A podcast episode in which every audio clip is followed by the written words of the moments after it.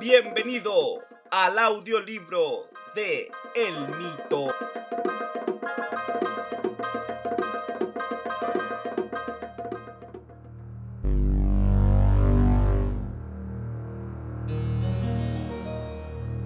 Capítulo 2. El mito. Santiago de Chile, dos horas después. La melodía que salía desde el pequeño reproductor de música era lo único que lo confortaba. Evidentemente la misión había fracasado.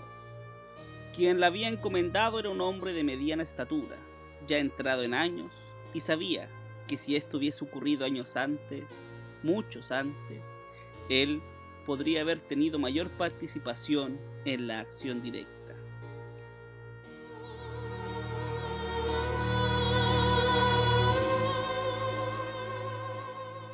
Pero no le había quedado más remedio que confiárselo a personas más ágiles, pero no por ello más diligentes. Y por eso ahora tendría que tomar una importante decisión. El plan A había fracasado. Y por ello utilizar el plan B implicaba atar los cabos sueltos antes de lo presupuestado. Por suerte para él, el negocio que se había cerrado esa mañana en las oficinas de una importante inmobiliaria de la ciudad empresarial, un conjunto de edificios corporativos del norte de la capital de Chile, había hecho propicio que la labor que ahora le tocaba realizar fuera más simple. El lugar donde esperaba a sus invitados era un antiguo edificio histórico, de la época del auge de aquella zona, allí donde vivía en otra época la clase dirigente, en palacios mandados a construir siguiendo la idea de sentirse en una ciudad europea del siglo XIX.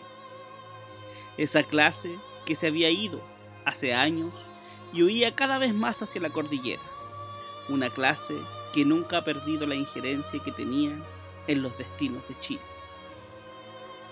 por lo que no era una simple anécdota que allí mismo, hace casi ya 195 años atrás, se celebrara una de las varias sesiones de la Junta de Gobierno a la cual él pertenecía, desde que lo reclutaran cuando aún estudiaba en Europa. Y ahora, en ese mismo lugar, estaba adoptando mayor protagonismo, incluso aún más que en el propio país. El lugar le recordó a uno de sus principales miembros, aquel que había escrito el libro que en ese momento había recogido de entre los escombros, uno de los pocos que quedaban en el salón, que junto con el resto del segundo piso de aquel palacio abandonado, había sido vandalizado en diferentes ocasiones, tanto por dentro como por fuera.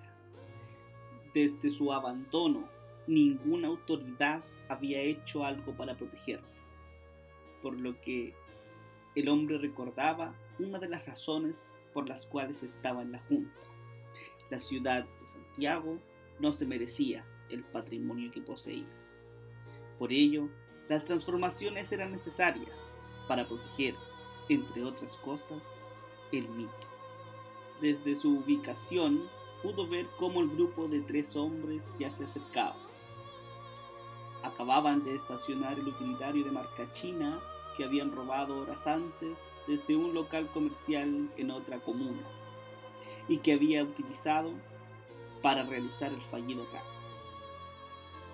Lo habían dejado estacionado tal como él se los indicó, justo enfrente del número 91 de la calle Ejército Libertador.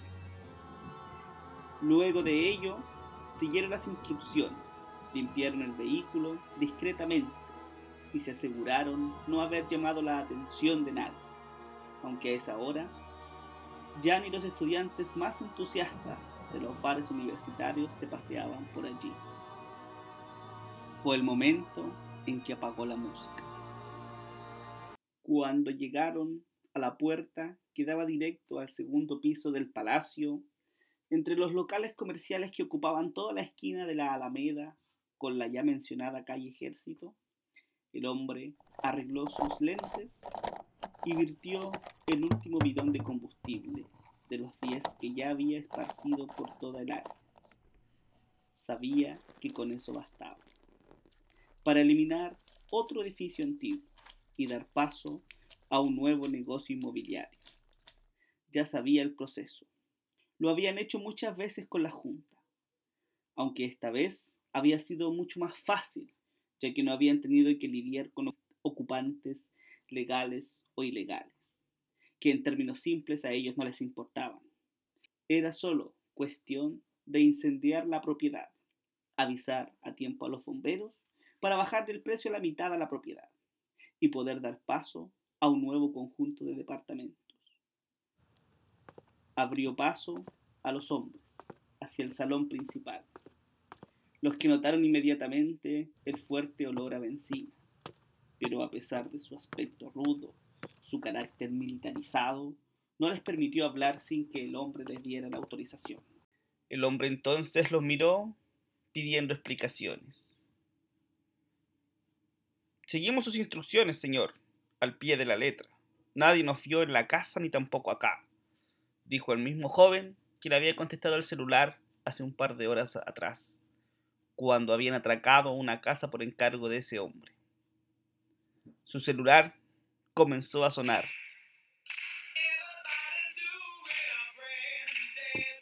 ¿Alguna llamada importante, Calvito? El hombre hizo alusión a la característica de los tres hombres que frente a él estaban rindiendo cuentas. Tenían eso y su ropa negra, la bandera de Chile bordada en uno de sus brazos y la ropa más ajustada de lo común. No, señor, solo una cita pendiente, respondió.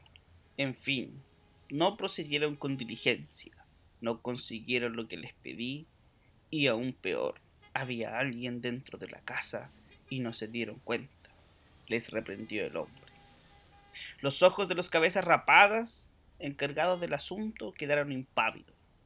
Les habían dicho expresamente que no podían ser vistos, que debía hacerse parecer un simple robo, por lo que el fracaso no solo pasaba por no haber conseguido el objeto, sino que habían sido vistos. Nos encargaremos de él en persona. No sabían cómo el hombre tenía información, ni tampoco cómo podrían haber pasado por alto la presencia de la persona de la que hablaba. Hicieron todo tal como se les encomendó en el tiempo justo, antes que llegara carabineros o seguridad ciudadana. Incluso habían esperado el tiempo suficiente desde que se había ido el arrendatario del local de afuera de la casa que habían atracado. De eso me encargaré yo, dijo el mandante de la misión. Tendré vigilada de cerca a esa persona, mientras que con ustedes no me queda más que pagarles. El hombre tomó su bolso de cuero, parecido a esos que utilizaban los antiguos doctores en las visitas médicas. Pero en vez de sacar algún tipo de elemento monetario, sacó una automática 9 milímetros con silenciador y disparó a los tres jóvenes que no alcanzaron a reaccionar, por la rapidez con la que actuó el hombre, el que claramente dominaba ese arte. Calmadamente, el asesino registró uno por uno a los sujetos, quitándoles cualquier documento que les permitiera reconocerlos, si llegasen a encontrarlos. Luego volvió a guardar ya fría el arma en el bolso y también el libro que había estado mirando, que más que un libro era la recopilación de las primeras ediciones de un periódico de la época del palacio, y cuyo autor intelectual había sido un prestigioso miembro de la Junta, y a la vez uno de los famosos políticos que el país recuerda. En la tapa lujosamente estampada se leía simplemente el araucano. El hombre no sabía que aún quedasen ediciones físicas de dicha compilación, que había sido realizada con un solo propósito. Por ello le llamó tanto la atención encontrarlo, y debía ser rescatado de lo que estaba a punto de pasar. Pocos minutos pasaron entre el momento que el hombre abandonó el edificio hasta que comenzó a arder en llamas.